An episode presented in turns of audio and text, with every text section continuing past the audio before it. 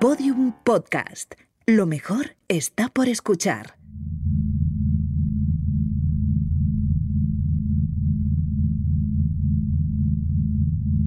¿Sabías que la inteligencia artificial está ayudando a niños con autismo? ¿Conoces las teorías de la socióloga Eva Iluz sobre las culturas terapéuticas? ¿Estás familiarizado con los conceptos de trauma y post-trauma? ¿Sabías que hasta el Capitán América ha ido a terapia? ¿Se pueden interpretar las redes sociales como grandes grupos de ayuda y apoyo mutuo, como estructuras de terapia colectiva? Enseguida algunas respuestas y nuevas preguntas para pensar y aprender juntos en Solaris, ensayos sonoros para ser más contemporáneos.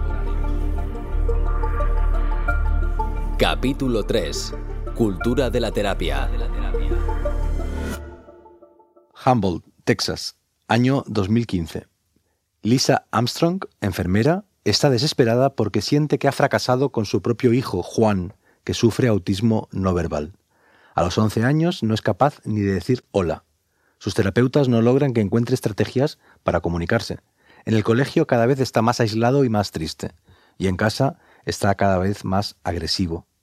Lisa busca opciones por Internet, pero todas son muy caras, como ese robot japonés Nao, que al parecer ha conseguido ganarse la confianza de niños autistas de varias escuelas británicas y enseñarles músicas y palabras.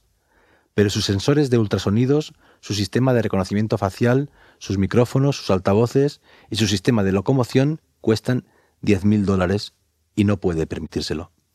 Una noche, mientras Juan ya está dormido, navegando por la red, descubre iSoy.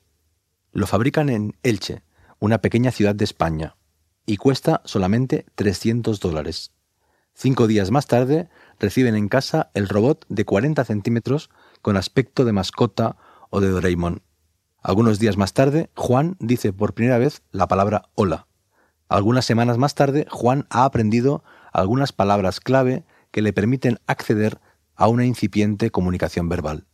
Y algunos meses después, ya es capaz de controlar sus reacciones a emociones que no sabía cómo gestionar. iSoy, de hecho, tiene un programa calmante que consigue reducir sus enfados de horas a pocos minutos. Se ha vuelto un miembro indispensable de la familia. A través de sensores de temperatura, un sistema de orientación en 3D, un módulo de comunicación por radio y una cámara integrada, iSoy puede reconocer voces o procesar los mensajes que recibe. Parpadea, mueve las cejas, cambia de color, le late el corazón, según cómo procesa lo que le dice su propietario. Su objetivo es penetrar en la esfera de confianza del niño para que, por ejemplo, el robot sea capaz de detectar antes que nadie un posible caso de acoso escolar. Para ello, construye una suerte de personalidad única, porque sus experiencias también son únicas. Madre mía. En efecto, madre mía. Los robots se están convirtiendo en nuestros corresponsales en la infancia, en la enfermedad, en la soledad, en aquellas zonas a las que tenemos difícil acceso, a veces casi imposible. Nuestros corresponsales en el otro lado, a menudo en el lado oscuro.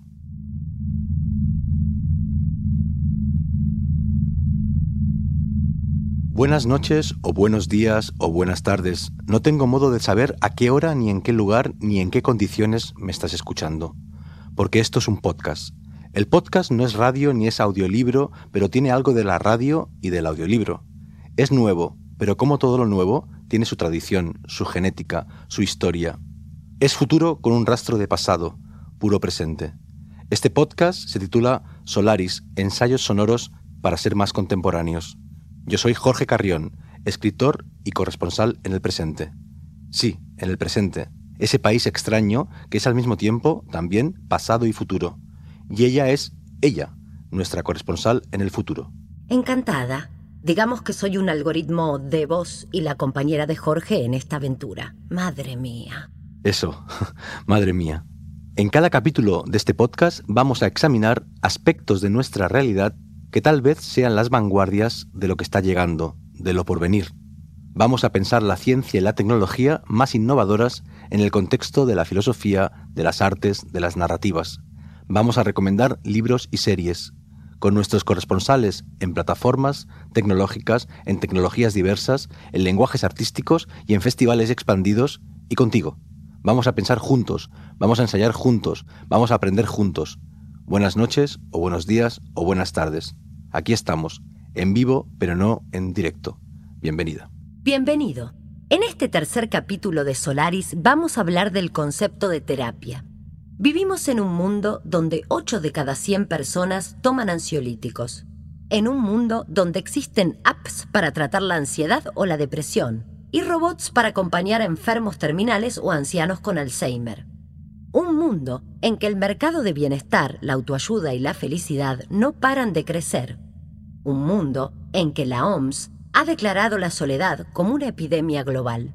Un mundo en que millones de personas hablan con Siri o con Alexa. Para orientarnos en ese panorama, vamos a seguir el concepto cultura de la terapia, que ha desarrollado en sus libros la socióloga marroquí Eva Iluz. Y todavía no tenemos estadísticas fiables para saber cómo ha aumentado el consumo de fármacos o los niveles de soledad a causa de la pandemia, pero podemos intuir que el panorama a partir de ahora va a ser muchísimo más preocupante. Después de la emergencia sanitaria y de la emergencia funeraria, llega la emergencia psiquiátrica. De todo eso y de mucho más vamos a hablar en este tercer capítulo de Solaris, ensayos sonoros para ser más contemporáneos, al final del cual volveremos a casa de Lisa y Juan en Humboldt, Texas, y los veremos aprender con I Soy en un vídeo.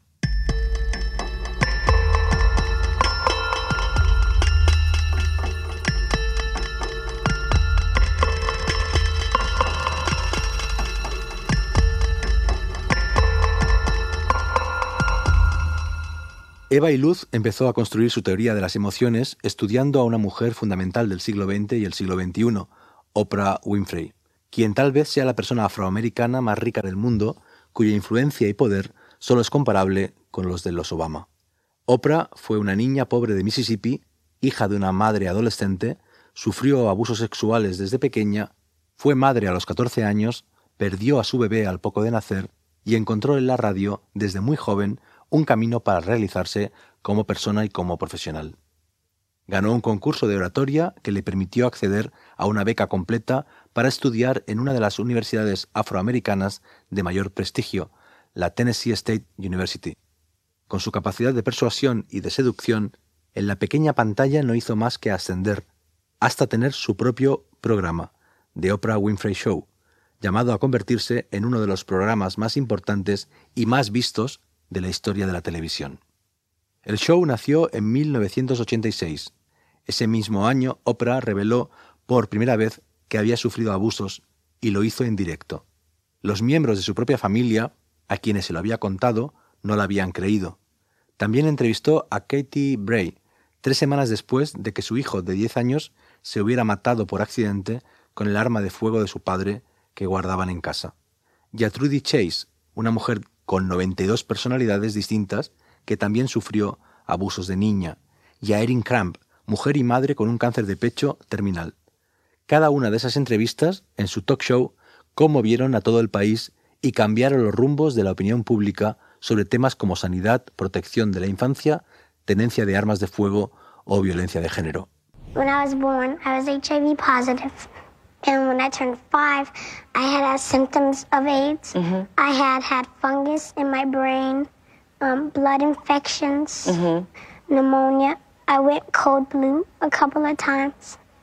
And I, that's when I was about five, they said I was full blown AIDS. And right now I'm doing really good. What's the hardest part for you, Hadia, living with this disease? Basically, that's like when your friends die. Eva Iluz examina la historia y las formas del show de Oprah como su club de lectura, una de sus variantes, y concluye que se trata sobre todo de un gran espacio terapéutico, terapia en grupo, terapia colectiva, en vivo y en directo, por televisión.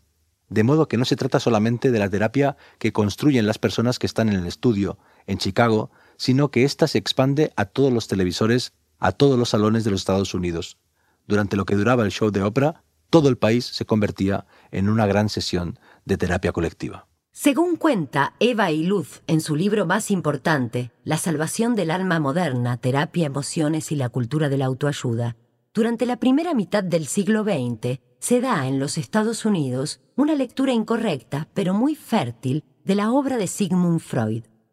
Si para el escritor vienes es imposible superar realmente los traumas de la infancia, para los psicólogos norteamericanos que sientan las bases de la cultura de la superación personal, identificar el trauma ayuda a dejarlo atrás. Cuando miles de soldados volvieron traumatizados de Vietnam y exigieron al Estado un tratamiento del estrés postraumático, surgió la estructura de la terapia grupal que rápidamente se expandería a otros tipos de problemas como el alcoholismo, las drogas, el tabaco, la obesidad o el duelo. Alcohólicos anónimos, adictos a las drogas o al sexo anónimos, obesos anónimos, proliferaron los protocolos de tratamiento, superación, solidaridad, los padrinos, las reuniones, las palabras clave, y entonces llegó Oprah y convirtió esa estructura en un programa de televisión. Y después llegó la literatura de la autoayuda, la industria de la superación personal, la obligación de ser felices. Y después llegaron los talleres literarios, Internet, los blogs, las redes sociales, nuevos espacios de la confesión, de la eximidad, del reconocimiento, del apoyo, de la recompensa, de la búsqueda de una estabilidad emocional.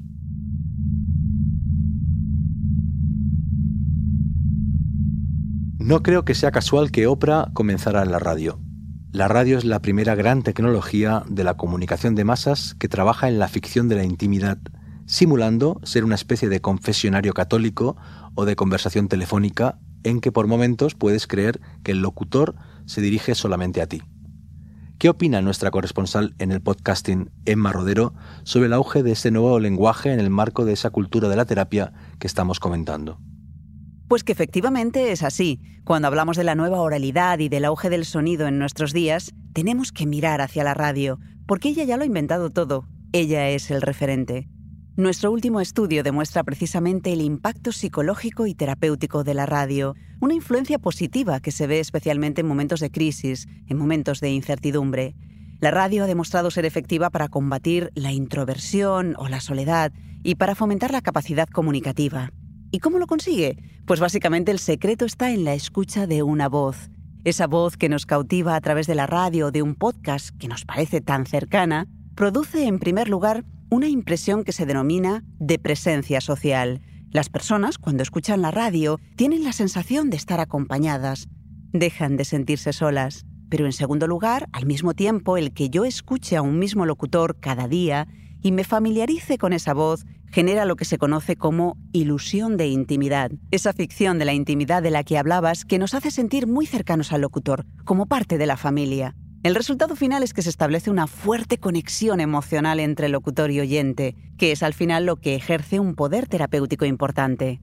Por eso la radio es el medio de la compañía y es el medio más cercano. Y la misma sensación puede ocurrir con un podcast o en parte, porque son voces artificiales, con los llamados altavoces inteligentes, que además pueden simular una conversación.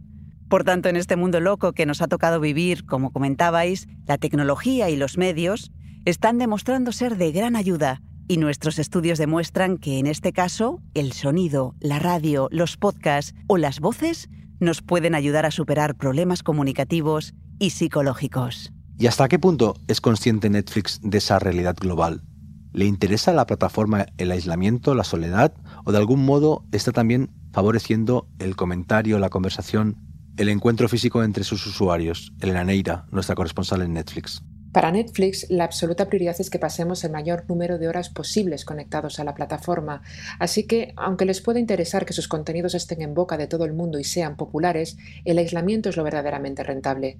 Si te enganchas a una serie, es probable que veas varios capítulos de golpe, y si usas la plataforma varias horas al día y te lo pasas bien, hay menos probabilidad de que te des de baja. Un cliente feliz es un cliente retenido, engagement en estado puro. Pero ojo, no nos olvidemos de los peligros. Pegarnos un atracón de series es una actividad que acostumbra hacerse en solitario durante horas, lo que de por sí nos aleja del contacto humano. Además, hay varios estudios que aseguran que lo que vemos en pantalla puede percibirse como algo real y llevar a que despreciemos nuestras propias experiencias personales. Y no olvidemos las respuestas fisiológicas. Cuando nos pegamos un atracón de series, el cerebro genera dopamina, una señal química placentera que nos envía sensaciones positivas, lo que nos anima a seguir con esa actividad pero después podemos llegar a sentirnos físicamente exhaustos y deprimidos, algo que se podría asimilar a los efectos del síndrome de abstinencia que provocan las adicciones. Al final va a resultar que Netflix sí que perjudica seriamente la salud.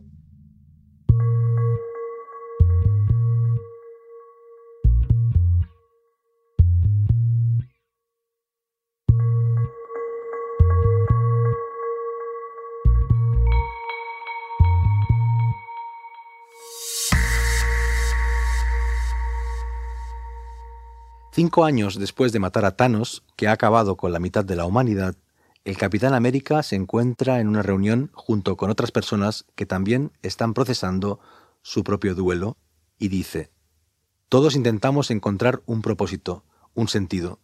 Me congelaron en 1945 después de haber perdido al amor de mi vida.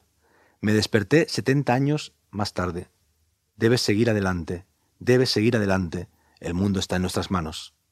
Esa escena de Vengadores, final de partida, es de una elocuencia que casi es un grito. A finales de la segunda década del siglo XXI, hasta el Capitán América hace terapia. Madre mía. ¿Le sorprendería si le digo que la Marina le acredita más de 160 muertes? Mm. ¿Alguna vez vio o hizo cosas eh, que no quería en aquel lugar? Ah, no, nada de eso. ¿Y entonces? Protegía a mis chicos, querían matar a nuestros soldados y deseo conocer al Creador y responder por cada tiro que di. Lo único que me atormenta es a quienes no salvé. Y me gustaría estar allá, pero no aquí me tiene, renuncié. ¿Desearía haber salvado a más? Sí, señor. ¿Usted puede visitar todo el hospital? Hay soldados que necesitan ser salvados. ¿Me acompaña? ¿Seguro? Bueno, pues vamos. El relato postraumático es uno de los más característicos de nuestra época.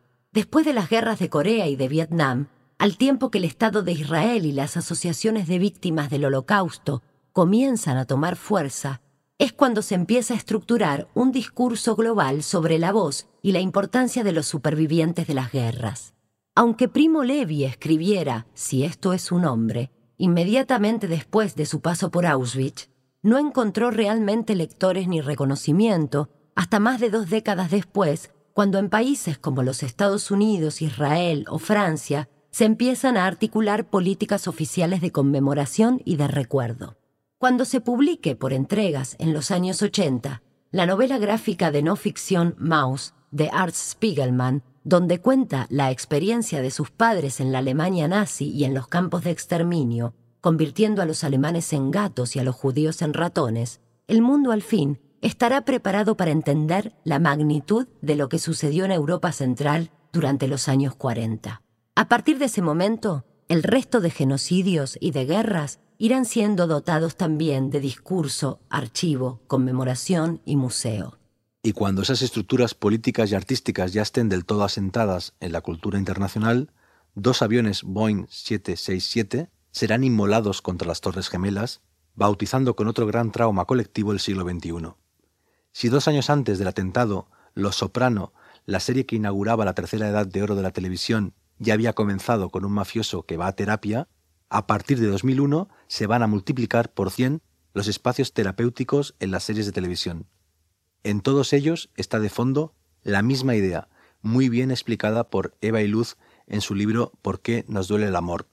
¿Serías tan amable de leer estas líneas, ella? Por supuesto, Jorge. Hoy resulta imperioso alegar que los fracasos de nuestra esfera privada no son consecuencia de una debilidad psíquica sino que a los caprichos y sufrimientos de nuestra vida emocional les dan forma ciertos órdenes institucionales. Gracias, ella. En efecto, las series ponen en evidencia que más allá de las claves que brindan la infancia o el autoconocimiento, la identidad y el yo están estructurados sobre todo por tensiones y contradicciones culturales. Los problemas de uno siempre son problemas colectivos.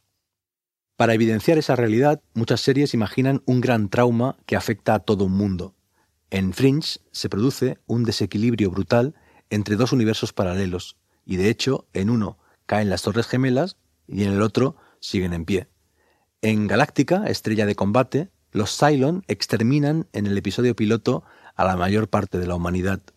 En The Leftovers es la desaparición súbita, inexplicada, de un 3% aleatorio de la población mundial lo que ocurre. Y en los huérfanos, los pocos humanos que han sobrevivido al apocalipsis nuclear viven aislados en búnkeres de todo el mundo. ¿Los huérfanos? Esa no la he visto. Es que se estrena dentro de siete años. Ah. Ah. ¿Seguimos? Sigamos. Mientras que en los géneros fantásticos ocurren esos grandes traumas únicos, en las series realistas, que finalmente son las que nos representan con mayor fidelidad, pues son las más fieles, digamos, al original, vemos muchos traumas distintos que afectan a mucha gente distinta y a menudo las conecta. Desde alcohólicos anónimos hasta adictos al sexo anónimo, pasando por viudas o divorciados, son muchos los grupos de apoyo y de terapia que encontramos en muchísimas series y que permiten que se conozcan e interactúen personas que provienen de mundos sociales muy distintos, pero que comparten un mismo tipo de duelo o de adicción. Lo que no es tan común es que, en paralelo a esa red terapéutica, encontramos otra, la de las redes sociales. Esa conjunción se da de un modo virtuoso en la serie Euforia, donde encontramos al mismo tiempo una gran narrativa sobre la adicción a las drogas o al amor tóxico y una gran narrativa sobre la conversación a través de ordenadores y de dispositivos móviles. No es casual que Eva y Luz comenzara estudiando a Oprah Winfrey y actualmente esté analizando webs de contactos como Ashley Madison o Tinder. La cultura de la terapia se ha desdoblado. Ya no está solamente en las consultas de los psicólogos, los platos de televisión y los grupos de adictos. También se encuentra en una versión cotidiana y mainstream en las redes sociales y las plataformas y las apps. Los likes y los retweets y los comentarios y las actualizaciones nos ayudan a estar mejor, del mismo modo a como lo hacen la pizza o la cerveza, los hidratos de carbono o el alcohol. Las redes sociales físicas, es decir, las familiares, profesionales y amistosas, se han superpuesto y remezclado con las virtuales, es decir, WhatsApp, Facebook o Instagram. Todos vivimos en esferas terapéuticas en difícil equilibrio y de un modo u otro todos somos equilibristas, para bien y para mal.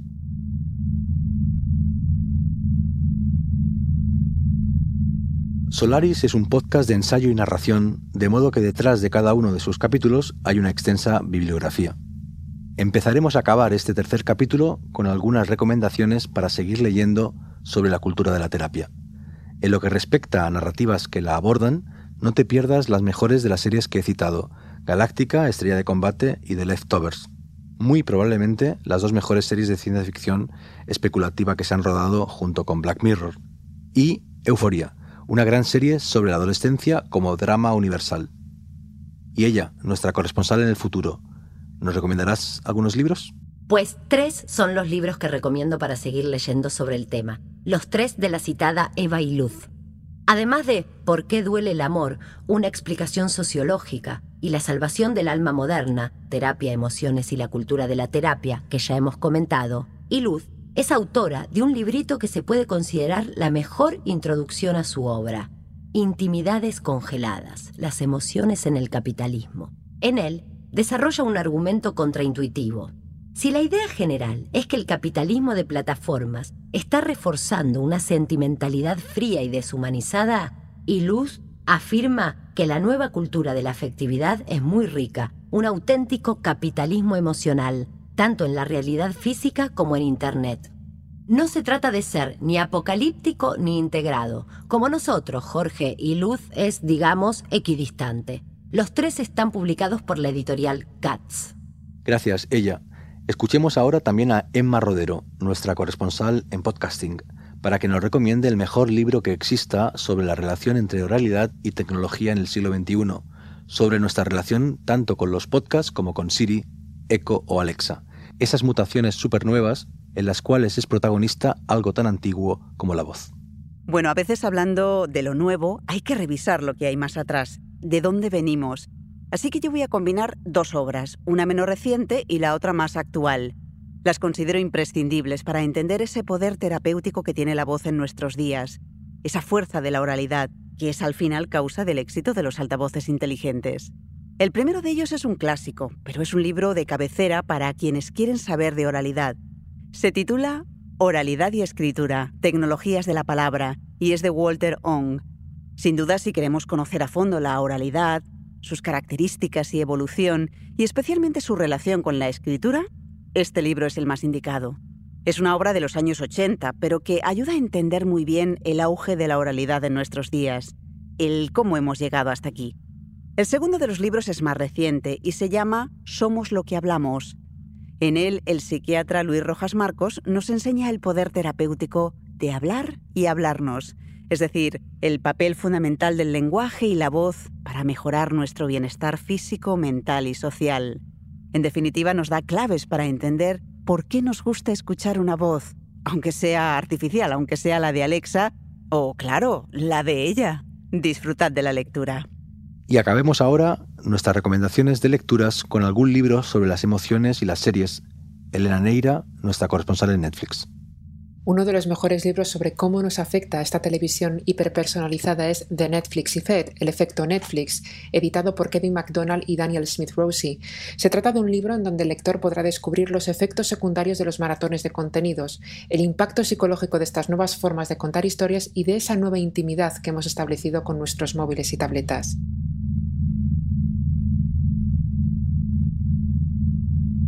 He encontrado en YouTube los vídeos que muestran cómo Juan, el hijo de la enfermera Lisa Armstrong de Humboldt, Texas, descubre el lenguaje. En un vídeo aprende a contar de 1 a 10 gracias a un juego de madera con grandes números de colores que él va golpeando con un martillito mientras repite a su manera las 10 cifras. En otro vídeo dice hello por primera vez y después mueve la cabeza al ritmo de la música que emite el robot, baila con los brazos y el tronco sentado a la mesa y golpea suavemente con las manos su superficie como si fuera un tambor. Está realmente contento, está radiante, está feliz.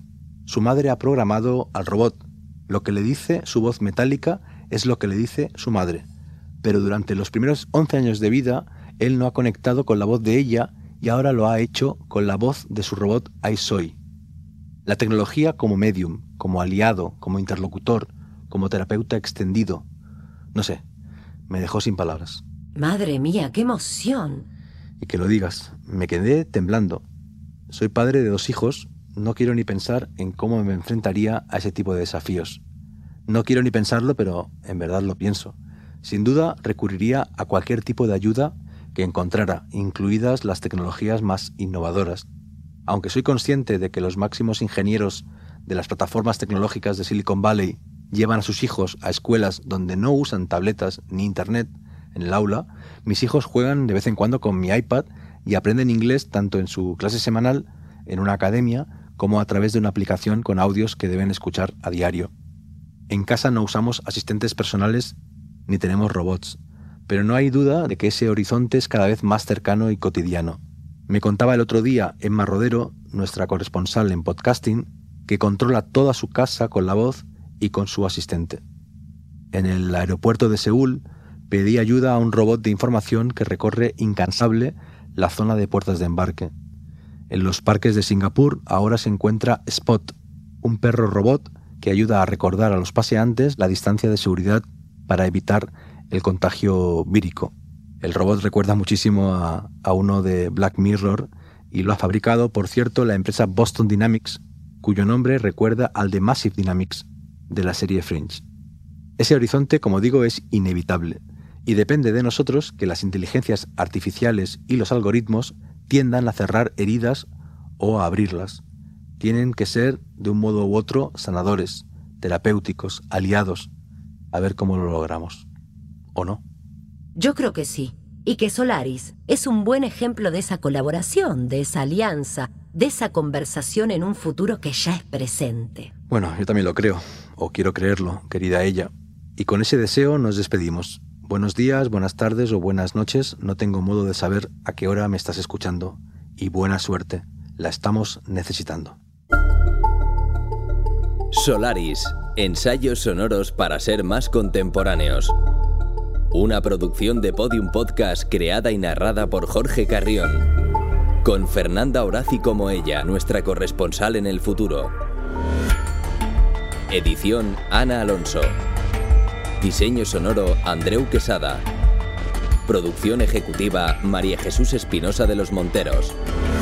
En este episodio participan Emma Rodero, corresponsal en voz y podcasting, y Elena Neira, corresponsal en Netflix.